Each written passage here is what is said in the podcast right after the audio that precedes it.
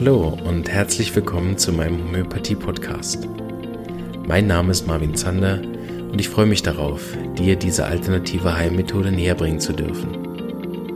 Ich werde dir die Hintergründe und Grundlagen leicht verständlich erklären, von meinen Erfahrungen und Erkenntnissen berichten und dir ermöglichen, alle Bereiche dieser ganzheitlich wirkenden Therapie kennenzulernen. Ich freue mich, dass du dabei bist und wünsche dir viele Erkenntnisse bei der heutigen Episode.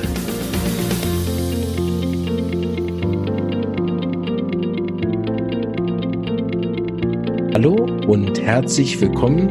Wir sind mittendrin im Thema Geburt, Schwangerschaft, Stillzeit und alles das, was rund um dieses Thema ist. Und heute habe ich mir ganz viel Verstärkung geholt. Das erste Mal im Podcast, dass gerade so viele Leute da sind. Wir haben schon die ersten technischen Hürden genommen. Das, was ihr nämlich noch nicht hören könnt, dass heute drei andere Frauen dabei sind. Eine Dame, die kennt ihr schon, wenn ihr den Podcast äh, verfolgt. Das ist die Dana Krieg. Hallo Marvin, da bin ich wieder. Dann haben wir zwei Hebammen gerade im Gepäck. Äh, da werden wir gleich noch erzählen, wer die sind. Einmal die Ina. Hallo Marvin. Und einmal die Simone. Hallo Marvin. Sehr gut. Die stellen sich nachher alle noch vor. Ähm, die Idee war einfach, weil ich selber nicht so viel Erfahrung im Kreissaal vorweisen kann als Homöopath. Da habe ich in der äh, Episode davor auch schon länger drüber geredet. Deshalb nehme ich mich heute da ein bisschen zurück und lasse die anderen zu Wort kommen. Ähm, wollte ich einfach mehrere Leute vom Fach dabei haben, die auch mit der Homöopathie auf verschiedenen äh, Stadien des Wissens dann damit schon arbeiten und eben dann auch Erfahrungen aus dem Kreis selber bringen können. Und da ist natürlich kaum jemand besser geeignet als die Hebammen, die ja eh dann am Patienten am meisten arbeiten. Der Arzt kommt ja wirklich in der Regel nur dazu, wenn irgendwas nicht gut läuft. Ähm, und wir hatten ja eine Gynäkologin schon im Interview. Da bin ich noch dran, noch jemanden zu organisieren, der auch noch von der Ärztesicht nochmal darüber spricht. Aber heute wenden wir uns dem Thema Hebammen zu. Da freue ich mich sehr, dass ihr äh, den Mut gefasst habt, mit mir darüber zu sprechen. Ähm, und ich finde es schön, ihr habt den Anfängergeist dabei.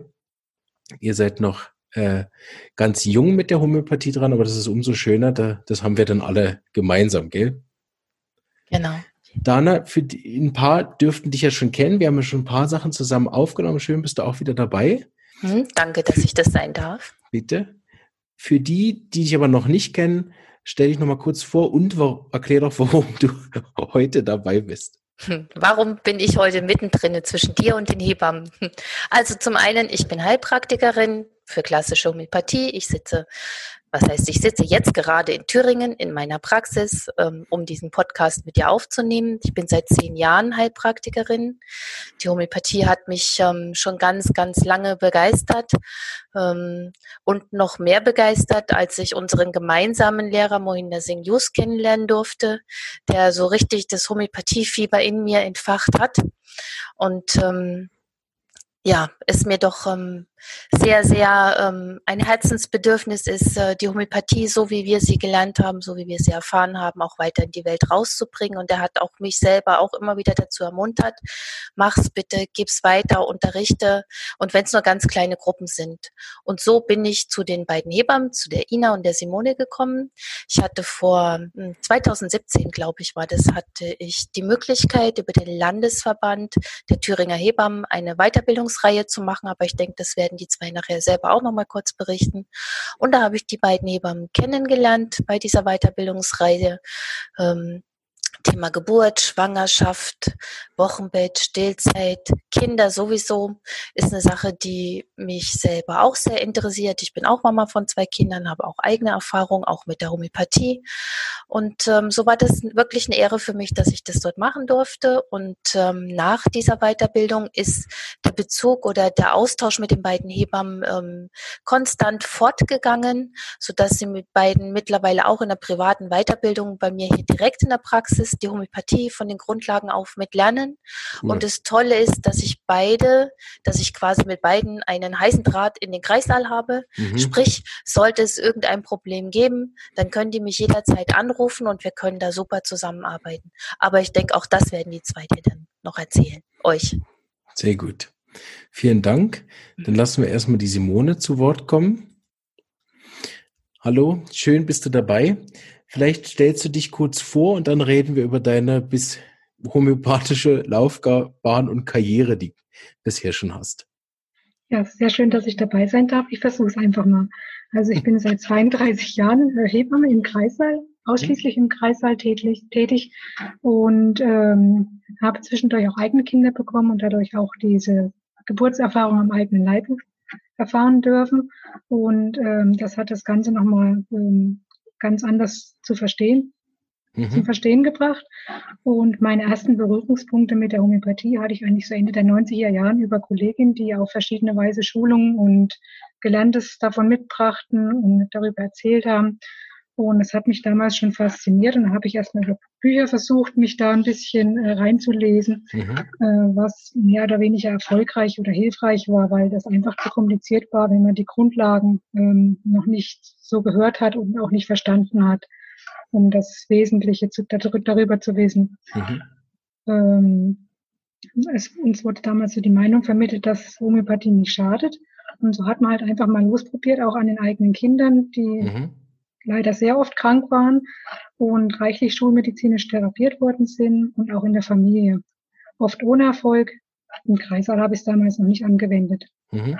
Zwei Hebammenkolleginnen, die vertieften sich dann in der klassischen Homöopathie, waren unter anderem auch bei Seminaren von Dr. Mohinder Singh mhm. in der Schweiz oder auch in Deutschland hat er ja auch einige Vorträge ja, gemacht genau. dort und haben dann viel darüber erzählt und ihre Faszination einfach über den Dr. Hughes auch mit rübergebracht.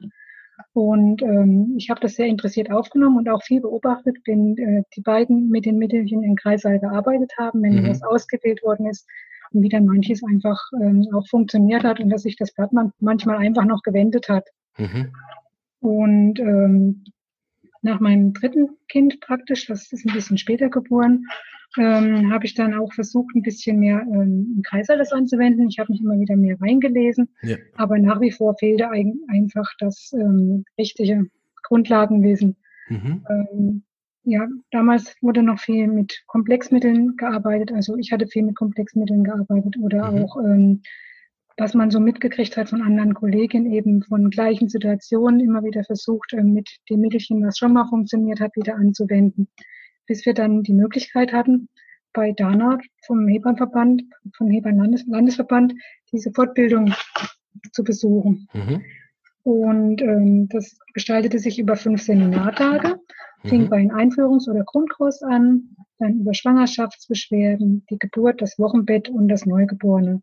Mhm. Und äh, der erste, ähm, das erste Augenmerk war erstmal darauf, dass wir unser bisheriges vermeintliches Wissen erstmal äh, komplett ausmustern durften. Also praktisch ähm, haben wir ein Reset gestartet, Neustart gemacht, die Grundlagen gelernt und dann nach und nach auch das Ganze verstanden, mehr oder weniger. Also mhm. es wächst von, von Woche zu Woche sozusagen. Mhm. Die wichtigsten Erkenntnisse, die wir dabei gewonnen haben, waren ähm, auf jeden Fall, dass wir bedachtsam mit der Homöopathie umgehen und wenn wir uns nicht ganz sicher sind und ähm, auch nicht die richtige Anwendungsweise wissen, dass wir das dann lieber sein lassen haben mhm. verstanden, dass äh, die Mittel, äh, dass die Mittel bei falscher Anwendung auch Schaden anrichten können, viel auslösen können oder auch einiges lostreten können mhm. oder einfach auch nur unterdrücken. Also wir haben verstanden, dass äh, das Mittel nicht schaden sollen, dass das einfach nicht stimmt. Ja. Und ähm, wichtig war auch zu erfahren, dass immer, immer, immer, immer die Gesamtheit des Falles betrachtet werden muss. Nicht mhm. immer einfach nur das Symptom und dass das oberste, die oberste Priorität bei der Psyche oder beim Gemüt von der Frau ist. Mhm. Und dass die Mittelsuche äh, auch immer wieder über die Reihenfolge Auslöser, Gemüt, körperliche Symptome, das Empfinden der Frau und über die Modalitäten funktioniert. Mhm. Und wenn ein Mittel wirklich initiiert ist, dann wirkt es auch sehr schnell. Mhm. So, dann ja. nach, nach diesem ähm, hebammenspezifischen Weiterbildungspaket ähm, startet dann ähm, bei der Dana in der Praxis das äh, Homöopathieseminar über klassische Homöopathie. Und da treffen wir uns einmal im Monat an einem Samstag in einer ganz tollen Atmosphäre und mit lauter lieben Homöopathie interessierten Menschen, die, ähm, die in jeder Art und äh, Art seine eigene kleine Bereicherung für die Klasse bringt. Mhm. Wir haben da eine ganz tolle Lernatmosphäre mit der besten Lehrerin, die man sich wünschen kann. Die macht das Lernen sehr anschaulich und ähm, berücksichtigt auch immer, wie die Gruppe mitkommt, ja. sodass die Gruppe das auch im, im Ganzen versteht, was sie uns vermitteln will. Super. Vor zwei Jahren hatten wir auch nochmal die, die Möglichkeit, Dr. Mohinder Jus, Mohinder Jus in, der, ähm, in Herrenberg kennenzulernen mhm. bei einem Seminar. Seminar. Und äh, so durften wir auch noch ähm, ähm, eben seine Wissensvermittlung und seine Persönlichkeit kennenlernen. Man auch völlig fasziniert, auch von seiner Frau natürlich. Schön. Das Seminar bei Dana geht noch weiter, hoffentlich ewig. Weil ich denke, wir wissen einfach noch viel zu wenig über die Homöopathie und über die ganze Komplexität. Und also ich möchte zum Beispiel noch ganz viel lernen und verstehen und weiß, dass das ein unendlicher Prozess ist. Vielen Dank. Was hast du für, für einen Unterschied festgestellt, wenn du jetzt die Mittel anwendest? Ich meine, das ist ja noch nicht so lange, aber ja. trotzdem wirst du ja sicher den einen oder anderen Fall inzwischen mal betreut haben, vielleicht auch mit der Hilfe von Dana. Ähm, ist dir was aufgefallen, seit du es jetzt wie in Anführungsstrichen ein bisschen anders machst? Auf jeden Fall. Erstmal ist jetzt das Bewusstsein da, dass das nur eine Akutbehandlung ist, was wir im Kreis sein machen können. Und seit dem Lernen der klassischen Homöopathie haben wir eine ganz andere Herangehensweise, allein schon bei der Anamneseerhebung. Mhm. Also wir fragen die Frauen ganz anders und es ist viel spezieller mit einem anderen Augenmerk. Oft kommt dann schon so die miasmatische Betrachtung mit auf, wenn wir mhm. die ganze Anamnese von der Familie erheben. Und wir verstehen auch die Zusammenhänge von bestimmten Erkrankungen in der Familie, was, was sich bei mhm. bestimmten Sachen immer wie so ein roter Faden durch die Krankheitsgeschichte mhm. der Familie und der Schwangeren zieht. Das ist einem vorher nie so richtig aufgefallen. Und da kann man gut Bezug zu, zu dem Buch Die Reise einer Krankheit nehmen. Mhm. Dadurch verändert sich die ganze Beobachtung und das Augenmerk auf die Frauen und auch auf die Partner mit. Und wir können viel gesamter und ganzheitlicher arbeiten und wir haben viel besseren Kontakt mit den Familien, also mit den Frauen auch mhm. dadurch. Idealfall ist natürlich, dass wir die Schwangere vorher kennengelernt haben, zum Beispiel in der Hebammensprechstunde und äh, eben mit ihr selber schon ganz viel gesprochen haben und ja. auch ein ganz, dadurch ein ganz anderes Vertrauensverhältnis haben. Ja. Also wenn ich richtig verstehe, hat sich sozusagen die, die Vortermine vor der Geburt dadurch auch geändert, ja. weil so der, das Augenmerk dann darauf hin ist, dass ich den Patienten dann so gut kennenlerne, dass ich dann unter Geburt auch schon viel mehr Ahnung habe über die Patienten. Ne? Genau, Aber kannst du, denn, manchmal. kannst du denn im Kreis ja garantieren, dass du überhaupt dabei bist? Also hier in Kur ginge das zum Beispiel nicht, weil wir haben natürlich Beleghebammen hier, die haben dann halt einfach im Zweifel auch gar nicht Dienste. Das kann man leider nicht garantieren. Wir ähm, sind im Angestelltenverhältnis, also wir arbeiten im Dreischichtsystem und ähm, ja, wer da ist, ist dann da. Also wenn wir Glück haben, erwischen wir die Frauen, die, die okay. wir in der Vorbesprechung hatten. Ja. Wenn nicht, dann ist jemand anders da. Das ist wie hier. genau. Ähm, erinnerst du vielleicht einen Fall, den du jetzt im letzten Jahr hattest, der, der, der dich beeindruckt hat, wo du gesagt hast, das war richtig cool, äh, da hat das Mittel das und das gemacht. Fällt dir was ein, was du äh, da erzählen könntest? Ich habe da mal was vorbereitet. Mhm. ja, ähm, zum Beispiel hatte ich eine Frau, die ich, die ich glücklicherweise vorher schon kannte mhm. also schon gesehen habe und auch selber die Anamnese erhoben habe und dadurch auch schon ähm, viel ähm, über sie wusste einfach. Mhm. Die Frau kam dann irgendwann zur Geburt und war so extrem voller Anspannung. Da muss man einfach da, dazu wissen, dass in ihrer Familien- oder Schwangerschaftsgeschichte ganz unwahrscheinlich viel war. In der Familienanamnese gab es ähm, Fälle mit frühen ähm, Versterben an, an äh, Krebs oder der Bruder zum Beispiel hatte einen Herzfehler, ist nach wenigen Tagen verstorben. Die Frau selber hatte mehrere Bandscheibenoperationen, Knie-OPs, hatte ähm, schlechte Zähne, blassgraue Haut und in der Schwangerschaft, also die Schwangerschaft ist durch eine IVF, also durch eine künstliche Befruchtung entstanden. Äh, sie hatte ähm, wiederholt, also insgesamt siebenmal eine Blasenentzündung, die immer wieder mit den gleichen Antibiotika behandelt wurde. Und jetzt stand noch ein Verdacht auf ähm, eine intrauterine Retardierung. Das heißt, dass der Verdacht besteht, dass das Kind zu klein ist. Mhm. Und äh, die kam dann zur Geburt mit einer unwahrscheinlichen Angst, äh, Anspannung, hatte Angst vorm Alleinsein. Also die Familie ist um sie rum ähm, gesprungen, hat sie gestreichelt und versucht, da irgendwie zu bewegen. Ja. Sie hat ähm, gezittert und geschlottert, war bewegungsunfähig. Also die musste mit einem Stühlchen, mit einem Rollstühlchen in den Kreißsaal gebracht werden, war mhm. auch total verlangsamt, hatte die Augen immer geschlossen und ähm, redete nicht. Und ähm, da hat mich mein, äh, mein, meine Idee zum Gelsemium geführt. Mhm. Und das habe ich ihr dann auch ähm, verabreicht. Und wenige Minuten später wurde erstmal das Zittern weniger, die Anspannung verlor sich. Ähm, sie hat dann super mitgearbeitet und die Geburt ging dann auch unwahrscheinlich schnell. Also innerhalb von einer guten Stunde war das Baby dann geboren. Oh, okay. Also das war total eindrücklich. Das schnell. Mhm. Ja. Super. Vielen Dank.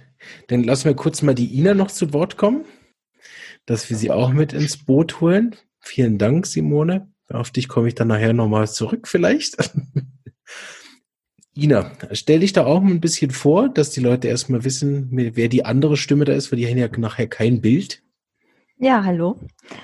Ähm, ich bin auch seit 32 Jahren Hebamme und hatte ähm, von 96 bis von 86 bis 89 hatte ich meine Ausbildung gemacht mhm. und war dann zwei Jahre im Kreissaal noch gewesen. Und damals war ja die Wendezeit gewesen. Also mhm. wir hatten, ähm, wo ich bevor ich mein Examen gemacht hat, waren bei uns ungefähr knapp 1000 Geburten gewesen. Mhm. Und danach der Wende waren es ja nur noch 350 oder 370, ja. weiß nicht. Also jedenfalls war es so, dass eben viele Hebammen aus den Kreissälen wieder raus mussten, weil eben einfach viel zu wenig Kinder geboren wurden und die dann auch nicht mehr gebraucht wurden. Wir waren ja zum Teil zu zweit oder zu dritt im Dienst gewesen. Oh, okay. Mhm.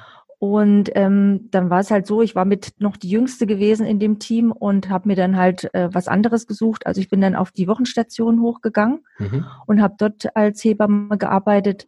Und wir hatten dann zwischendurch ein neues Klinikum noch gebaut und war dort auch auf der Wochenstation, dann wo wir umgezogen sind, 95. Habe zwischendurch auch zwei Kinder geboren, und hatte dann zehn Jahre auf der Wochenstation gearbeitet und dann nochmal 15 Jahre auf der Neugeborenenstation. Bei uns war es so, dass die Wochenstation, die Neugeborenenstation getrennt gewesen ist. Ähm, wir hatten äh, Neugeboren ab der 32. Woche, ab 1500 Gramm, also so einen perinatalen Schwerpunkt, hatten kranke Neugeborene. Also das hat mir total viel Spaß gemacht. Also da, das war wirklich eine sehr, mhm. sehr schöne Zeit gewesen. Und ähm, vor dreieinhalb Jahren war es so, dass bei uns im Kreissaal ein ganz akuter Hebammenmangel gewesen ist. Mhm. Und da hieß es dann, ja, du bist Hebamme und du gehst jetzt wieder in den Kreißsaal zurück. Ja.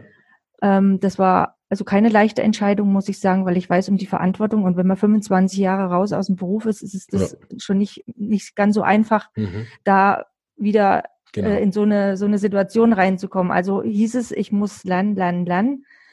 Und das in einer ganz kurzen Zeit. Mhm. Also sprich, ich hatte sieben Wochen Einarbeitung und dann ging's los.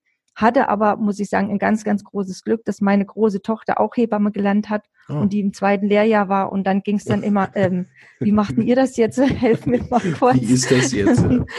aber das war wirklich wenige Situationen, aber es war wirklich manchmal, ja, schon ganz schön ein Stückchen Arbeit. Mhm. Ja, jedenfalls, ähm, ja, ich war dann, ja, seit dreieinhalb Jahren bin ich jetzt im Kreissaal.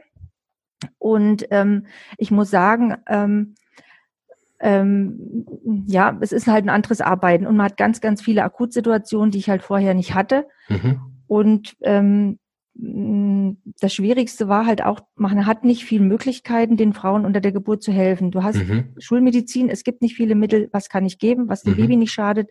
Es gibt ein paar krampflösende Mittel, es gibt ein, so ein Schmerzmittel, dann gibt es als nächste Möglichkeit die PDA. Und irgendwo habe ich dann für mich halt immer gedacht, Mensch, es muss doch noch irgendwas anderes geben, was, was, ich, was ich machen kann, dass ich den Frauen das ein bisschen erleichtern kann. Ähm, habe dann letztes Jahr noch mit ein bisschen, also mit einer Aromatherapie-Ausbildung gemacht für Geburtshilfe. Mhm. Und ähm, wir hatten, also 2017 war das, wo wir dann mit, äh, mit der Dana unseren, unser Seminar hatten. Mhm. Und da hat es ja im Prinzip erst angefangen, wo wir das in den Kreißsaal gebracht haben. Mhm. Ich für mich muss sagen, die Homöopathie habe ich ähm, auch so wie bei Dana Simone bei meinen Kindern, ähm, bei meiner großen Tochter war sie drei Jahre alt gewesen und ständig erkältet und äh, durch eine Bekannte, die gesagt hat, Mensch, hol dir mal das Buch, ähm, hier Homöopathie für Kinder, da gibt's äh, unzählige Bücher und dann guckst du mal und äh, dann kannst du das und das geben. Ja, ja, gut, habe ich gedacht, habe ich es halt auch so gemacht wie man halt so symptombezogen halt behandelt. Es hat mal funktioniert, mal hat es nicht funktioniert. Und dann habe ich so gedacht, na ja, das ist auch Quark, also lässt es wieder. mhm. und habe dann zehn Jahre gar nichts gemacht. Und erst dann, wo meine kleine Tochter richtig krank war, also die war wirklich damals ähm, acht Jahre alt gewesen, hatte eine Blinddarmentzündung, ist operiert worden, hat Antibiotika gekriegt und ähm, hat sich immer nicht wohlgefühlt, hatte viele, also es war auch eine, eine Infektion noch mit dabei gewesen, also sie musste ähm, ähm, also waren mehrere Keime, also was sich so aufgebaut hatte. Und ähm, es ging ihr richtig schlecht. Also die Schulmedizin hat dann gesagt, ja, also das ist halt psychosomatisch die Bauchschmerzen und sie konnte ihr halt im Prinzip nicht helfen. Und da ist mir dann irgendwann der Gedanke gekommen, Mensch, ich muss doch was machen. Ich hatte ein fröhliches, äh, mutiges Kind gehabt und dann war ängstlich, hat sich nichts mehr zugetraut. In der Schule hat es Angst gehabt. Also es war wirklich schwierig, eine schwierige Zeit, ein halbes Jahr lang. Und ähm, dann habe ich gedacht, gut, du probierst es nochmal mit der Homöopathie und habe mir einen Heilpraktiker gesucht und der hat sie auch behandelt. Mhm. Und ich muss sagen, also das war der Hammer. Also nach zwei, drei Tagen ging es dem Mädchen besser. Also die Super. hat sie wirklich vollständig erholt, der ging es richtig, richtig gut wieder. Und es war wieder mein Kind, wie Schön. sie halt ja. hatte. Mhm. Ja. Und dann hat es aber auch wieder, also ich war dann, also beim Heilpraktiker sind wir dann geblieben und habe mhm. auch nicht selber mehr ähm, rumexperimentiert, will ich mal so sagen.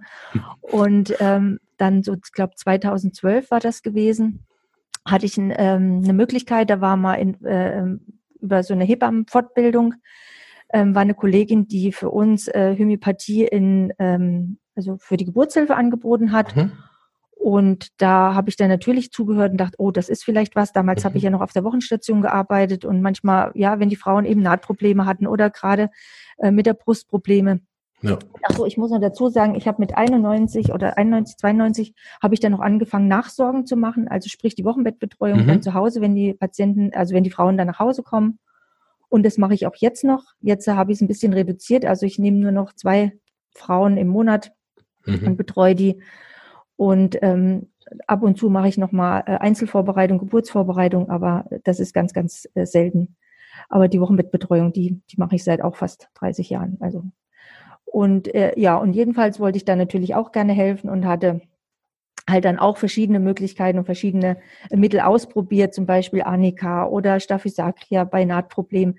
Aber dadurch, dass mir halt auch die ganzen Grundlagen gefehlt haben, war es natürlich ja auch symptombezogen gewesen und war halt auch nicht so, das hat sich so, also jetzt kann ich sagen, hat sich das nicht so gut angefühlt. Mhm. Aber ich habe es halt wirklich auch nicht besser gewusst. Und wir haben halt auch nur versucht zu helfen. Und ähm, ja, und deswegen waren wir dann, ähm, hat sich dann die Möglichkeit ergeben, zu dem Seminar zu kommen, zur, von, von der Dana. Und dadurch, dass ich ja nur schon ein bisschen was mit Homöopathie gearbeitet hat, war es natürlich ähm, erstmal, ja, das musste man erstmal sacken lassen, mhm. weil sie kam zu uns zur, ähm, zum ähm, rein und hat eben gesagt, also das alles, was ihr von Homöopathie gehört habt, das tut ihr erstmal raus aus eurem Kopf. Naja, dann ging es bei den Hebammen erstmal, hm, naja, mal gucken. Und ähm, das hatte natürlich nach dem Tag, nach dem allerersten Seminartag, wo die Einführung gewesen ist, natürlich Eindruck hinterlassen. Also da haben wir uns ganz, ganz, ganz, ganz viel hinterfragt, was haben wir eigentlich gemacht. Wir konnten es auch noch gar nicht so richtig glauben, dass das auch so ist. Ähm, aber es hatte so viel Sinn gemacht. Das war so, ja, das war so, ja, hat einfach war gut. Genau. und wir haben dann natürlich auch mit, also das erste Buch, was ich mir gekauft habe, das war Die Reise einer Krankheit und da mhm. war das eigentlich das, was wir da gehört haben und dann war es auch wirklich angekommen, sage mhm. ich mal. Ne? Und auch, denke ich mal, auch durch, ähm, ich bin ja selber bei ihr in Behandlung und auch die eigene Homöopathie-Erfahrung, muss ich sagen, hat mich auch ganz, ganz dolle geprägt, eben wirklich ganz, ganz vorsichtig mit Mitteln umzugehen.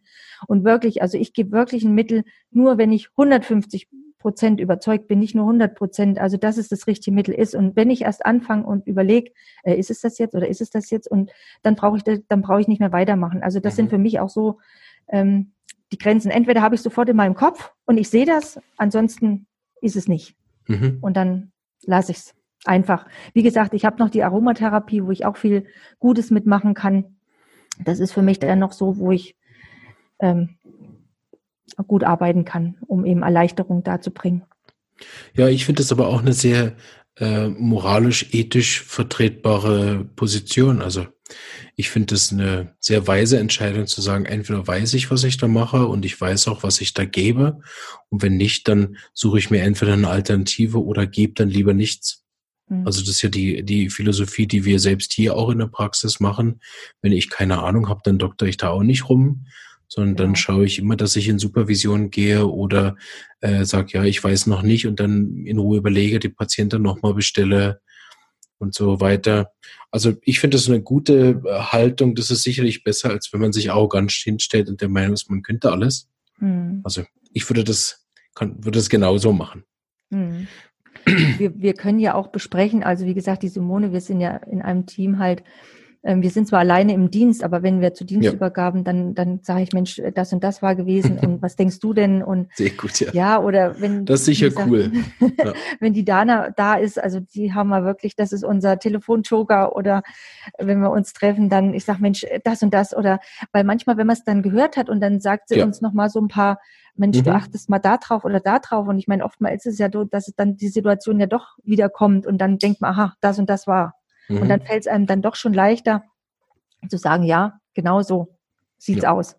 Ne, also Genau, vor allen Dingen, ich habe es gerade heute lustigerweise unterrichtet, genau das bei den Studenten. Ich habe gesagt, die meisten, die meisten Sachen, die euch bleiben, sind die, wo ihr eine Weile rumgedoktert habt, dann vielleicht noch was Falsches gegeben habt und dann kommt jemand mit der richtigen Lösung um die Ecke und dann wirkt's. Genau.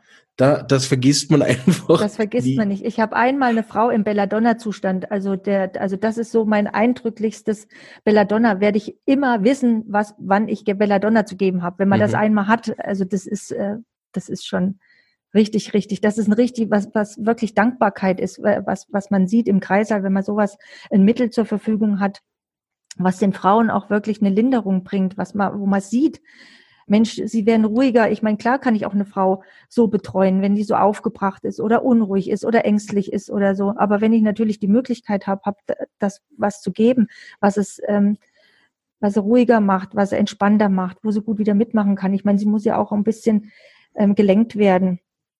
Dann ist das natürlich eine ganz feine Sache. Super. Vielen Dank. Ja, Dana, da hast du ja einiges angerichtet, gell? Uiuiui. wie ist es so für dich, da jetzt so reinzuwachsen? Einerseits das zu hören, wie die vorher gearbeitet haben, den Kurs, da haben wir auch privat schon ein paar Mal drüber gesprochen. Mhm. Ähm, wenn du das jetzt so hörst, wie, wie ist es für dich als Homöopathin, so diesen Draht in den Kreislauf zu haben und, und da arbeiten zu können? Was, was ist zum Beispiel ein Fall, den du letzter Zeit bearbeitet hast, wo du gesagt hast, ja, das wäre vorher was, was ich auch selber gar nicht gekonnt hätte, weil mir der Zugang gefehlt hat, die Informationen zum Kreissaal. Mhm. Also zum einen erstmal ist es natürlich eine enorme Bereicherung, mit den beiden zusammenarbeiten zu können, weil ja. wo kriege ich denn sonst so eine Möglichkeit? Ne? Und du weißt ja selber, zu uns kommen meistens die Fälle, die chronisch ähm, sind, seltener die Akutfälle und meistens sind wir so letztes Mittel ähm, der Wahl einfach, ähm, im besten Fall kommt schon mal jemand eher, aber meistens ist so, keiner weiß was und jetzt müssen sie mir helfen. Mhm. Ähm, deswegen ist es für mich eine völlig neue Erfahrung, auch akut hier mit sein zu können. Mhm. Und ähm, ich habe, glaube ich, den großen Vorteil dadurch, ähm, also manchmal habe ich den Vorteil dadurch, dass ich nicht mitten im Geschehen stecke, mhm. sondern außen stehe ja. und indem mir die beiden berichten, der Fall ist so und so, ähm, ich doch schneller eher mal auf ein Mittel kommen kann, als wenn ich mitten in dem ganzen akuten Getummel stecken würde, wäre ich wahrscheinlich, also weiß ich nicht, würde mir die Erfahrung einfach auch fehlen. Ne? Mhm. Ja, wir haben einen ganz prägnanten ähm, oder einen sehr schönen Pulsatilla-Fall gehabt. Aber ich glaube, das muss, muss eine der Hebammen dir erzählen. Ähm, weil die standen nämlich mittendrin und haben überlegt, das, das wäre doch dieses Mittel und dann hat es aber nicht funktioniert und dann haben die mich angerufen und dann sind wir zusammen einfach aufgrund ihrer Aussagen dahin gekommen. Das war ähm, sehr spannend und sehr interessant. Mhm. Genau, da können wir gleich noch drauf hingehen. Da gucken wir, wer von den beiden Damen sich bereit erklärt, das zu erzählen. Aber wie ist es für dich, da in, in ja einerseits selber Homöopathin zu sein, die ja relativ wenig praktische Erfahrung hat mhm. und jetzt ja sozusagen über das, was wir halt allgemein gelernt haben, mhm. dann mit ihnen jetzt praktisch da zu arbeiten? Ich lerne mit ihnen beiden jeden Tag, immer wieder neu. Ähm, wir haben nicht jeden Tag Kontakt, aber es interessiert mich ganz sehr, was die da machen, wie mhm. das funktioniert. Ich frage ganz viel nach. Ähm, was ist eine VE? Ähm, was ist äh, unter was, also die ganzen Abkürzungen, das weiß ich doch nicht, ähm, was das alles ist. Also die haben alle ihre Fachsprache, so wie wir unsere Fachsprache haben. Da tauche ich völlig neu ein. Und das lerne ich quasi damit und ich lerne auch mit, was es für Umstände gibt. Ich lerne mit, was es für Möglichkeiten rein manuell geben kann, was die einsetzen können, was die machen können. Und so ein Klinikalltag ist auch mal interessant, wie das so miteinander verknüpft arbeitet. Mhm. Ähm, doch, also das ist äh, für mich ein neues Lernfeld einfach. Und ich lerne gerne was Neues dazu. Super. Ja, dann komme ich vielleicht zu dir zurück, Simone. Willst du uns von dem Fall erzählen? Erinnerst du gerade, was sie meint? Den Pulsatilla-Fall, den hatte mhm. die Ina. Ah, okay, dann gehen wir ja. zu ihr zurück. Hm, Pulsatilla, ja, das war schön. Also ich hatte eine ähm, Patientin übernommen gehabt und äh, war eine ganz, ganz liebe Frau und hatte so, war ein Anfangsbefund gewesen und hat richtig gut, kam die auch mit den Venen zurecht. Und wir haben uns ganz viel unterhalten und ich hatte auch Glück gehabt, dass es nur die eine Patientin gewesen ist, die ich im Kreißsaal hatte. Und das ist halt auch immer so was für uns. Also wenn eine Patientin ist, wo man so gut beobachten kann, da ist es natürlich ein, ein Segen für uns, auch homöopathisch zu arbeiten. Ist es sind natürlich bei drei bis vier Frauen, dann hört es auf. Also dann gehe ich auch schon raus, dann funktioniert das schon nicht mehr.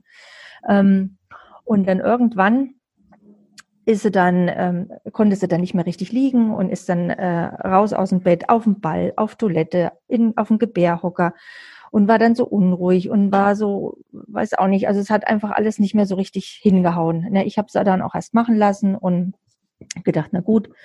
Und hab, hatte sie dann zwischendurch nochmal untersucht gehabt und da war der Muttermund fünf Zentimeter gewesen und habe gedacht, na ja, das kriegt sie hin. Wollte auch keine Schmerzmittel, keine PDA, gar nichts, aber diese permanente Unruhe und habe gedacht, na gut, gebe ich ihr Annika Unruhe. Mhm. Naja, Unruhe, nicht liegen können, mhm. bewegungsunfähig. Das war so, muss ich dazu sagen, in meiner Anfangszeit. Mhm und hatte ihr Annika gegeben, aber das hatte überhaupt keinen Sinn gemacht. Also es war, war weiter. Also wir haben das dann so anderthalb Stunden, haben wir das alles ausgehalten. Also war wirklich alle fünf Minuten konnte sie nicht liegen und konnte nicht stehen und nicht sitzen und unruhig und auch Fenster auf, Fenster Tür, äh, Fenster wieder zu.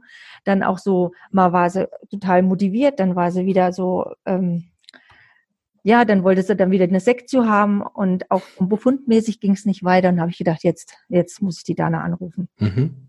Habe ich ihr erst geschrieben, ich sage, Dana, wie viel, ähm, was, was sind, was gibt's alles für Mittel, die nicht, äh, die so unruhig sind und kein und, und äh, die Lage eben nicht äh, immer in der Lage, also nicht liegen können, also Lageveränderung. Ja. Ähm, und dann hatte sie mir vier Mittel geschickt, dachte ich, na prima, das war jetzt Gut. Nur vier. Dann, da war sie aber nett mit dir. Hä? Ja, war sie sehr nett mit mir. Und äh, dann habe ich so, dann habe ich erstmal nicht, äh, konnte erstmal gar nichts machen. Und dann irgendwann kam dann, du kannst mich anrufen. Gott sei Dank. Na, dann haben wir dann telefoniert und ich habe ihr wirklich auch, also habe ihr die Leitsymptome gesagt und also so das, was mir so eingefallen ist, Leitsymptome, mhm. ja. Was für mich halt so prägnant gewesen ist, und dann sagte sie so, du gibst ihr jetzt mal eine Pulsadilla. Also da wäre ich ja nie drauf gekommen. Aber mhm. habe dann ihr eine Pulsadilla gegeben und das allererste nach zwei Minuten fing die Frau an zu weinen, hm. richtig, richtig dolle. Ich dachte, Gott, was ist dann jetzt los? Gell? Und hat mich da umarmt und ich bin so froh, dass du da bist. Und da, ich, ich wusste erst mal gar nicht, was ich machen sollte. Ich dachte, okay, es ist jetzt so, weinen ist gut.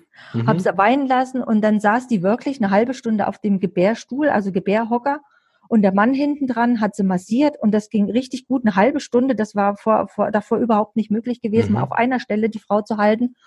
Und dann sagte sie, sie wollte jetzt auf Toilette gehen. Das war eine halbe Stunde später. Mhm. Und da denke ich, oh, dann habe ich die Fruchtblase gesehen. Ich sage, komm, wir gehen mal lieber doch in Richtung Bett oder mhm. zumindest da, wo wir das Kind kriegen können. Und dann eine Viertelstunde später hatten wir das Kind. War die oh. Geburt. Also das war, also das war sehr, sehr schön.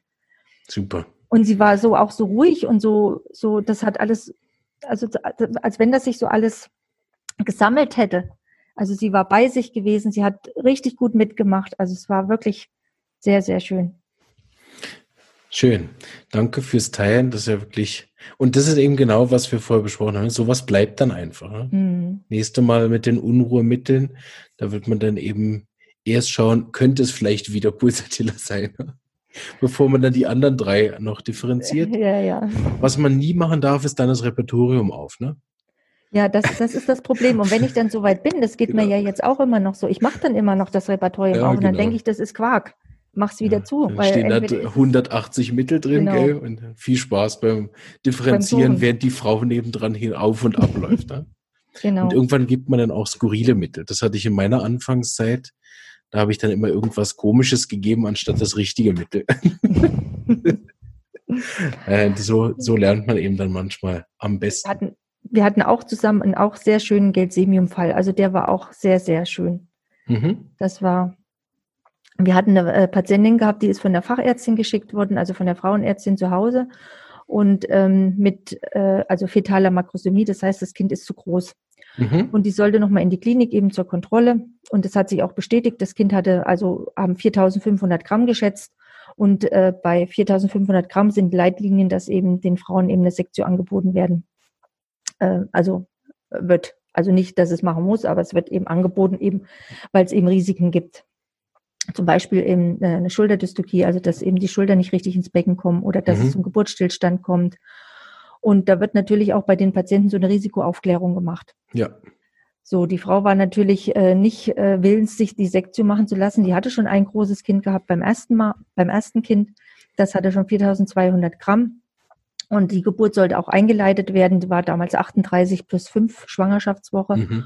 Und wir haben das eben erstmal mit dem Wehentrunk gemacht. Die Frau hat ein Mittel gekriegt, was eben, was ein, ein normales, also kein Medikament in dem Sinn. Ja an was Natürliches noch. Und ähm, ja, das hat natürlich nichts gebracht. Sie hatte keine Wehen gehabt. Und nächsten Tag sollte dann mit Tabletten angefangen werden. Und ich hatte dann Spätdienst gehabt und die hatte schon die dritte Gabe gehabt. Es gibt dann immer vier Gaben.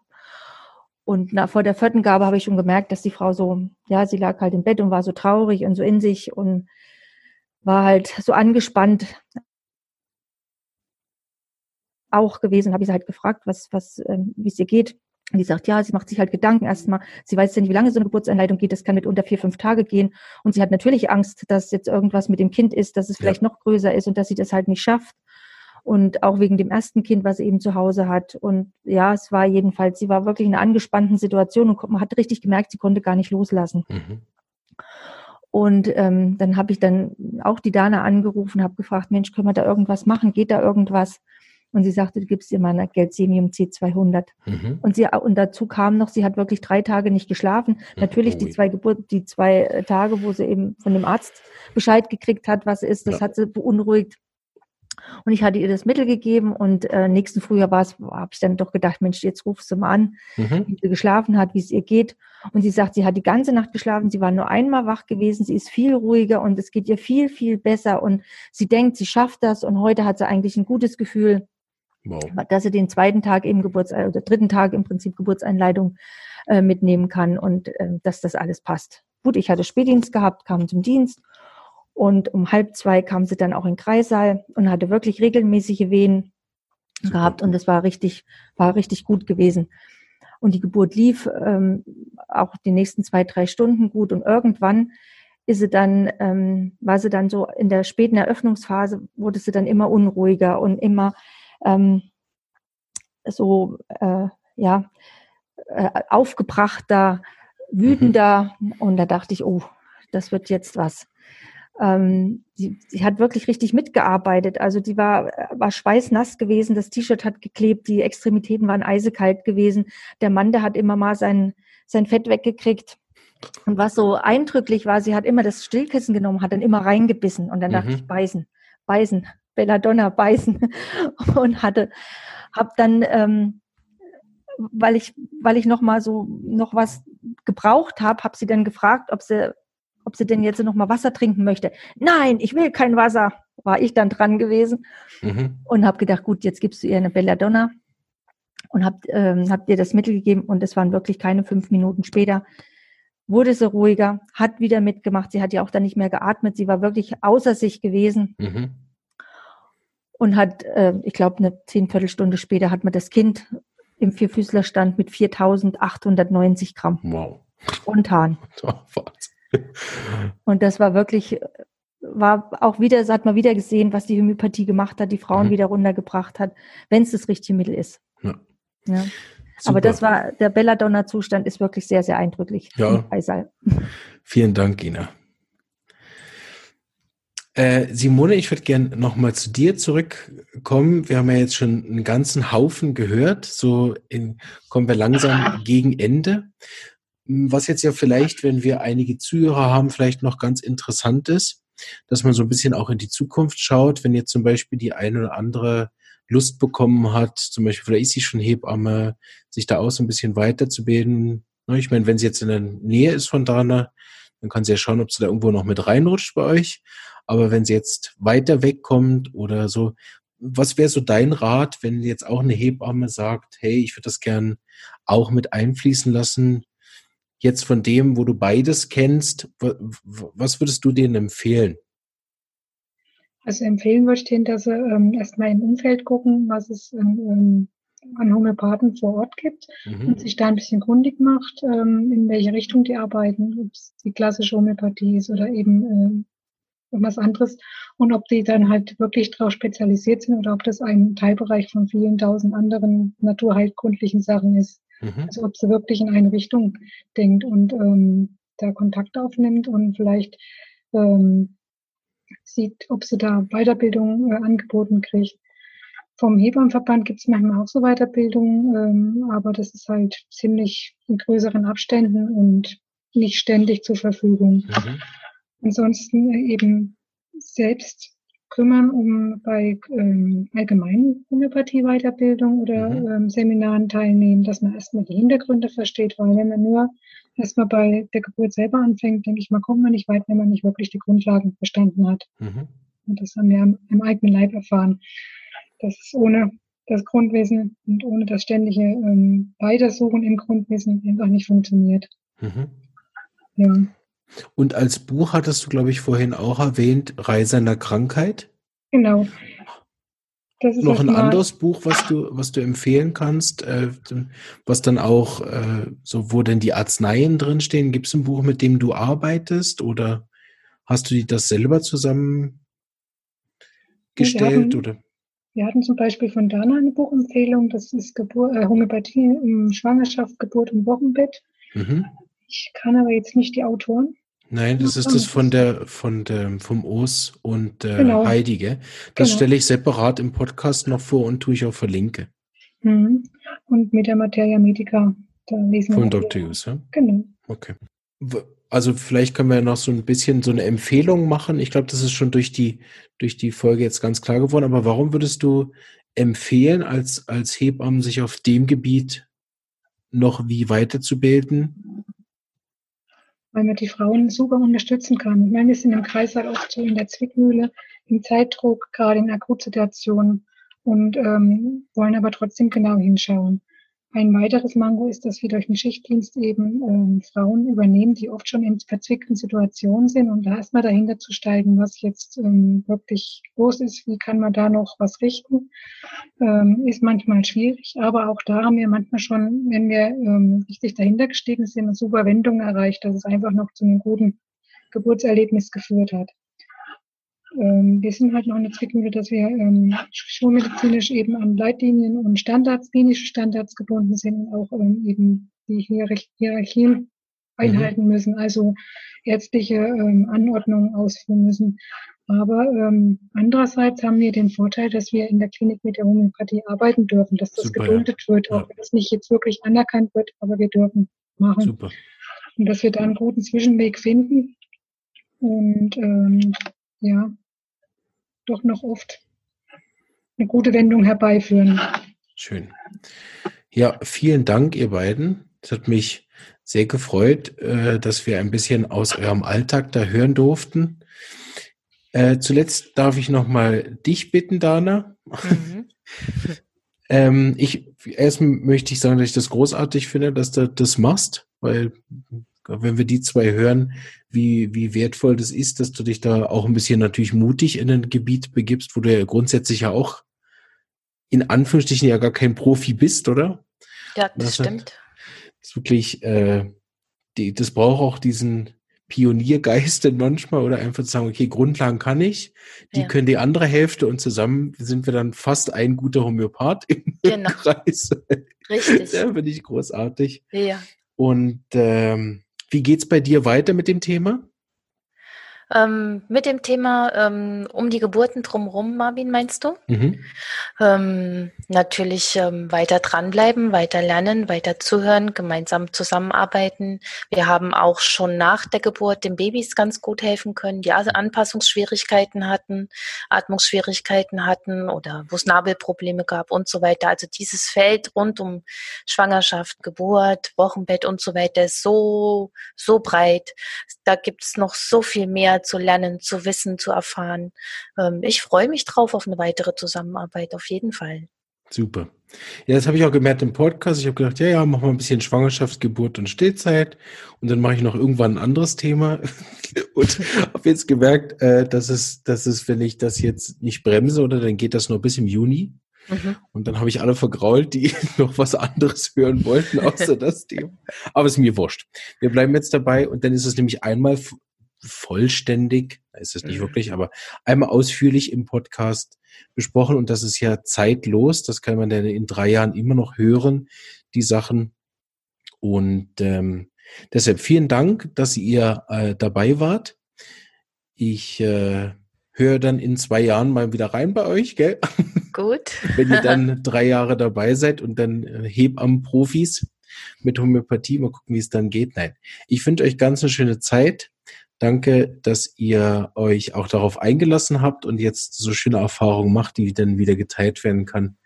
Ich denke, das hat dann den einen oder anderen auch noch motiviert vielleicht oder ähm, zum Schauen, finde ich vielleicht auch eine Hebamme für meine Geburt, die eben dann homöopathisch arbeitet oder einen Geburtsort, wo das dann eben möglich ist, dass mit der Homöopathie noch gearbeitet werden darf. Vielen Dank und euch einen schönen Abend. Bis bald. Ciao. Auch einen schönen Abend. Tschüss. Danke, tschüss.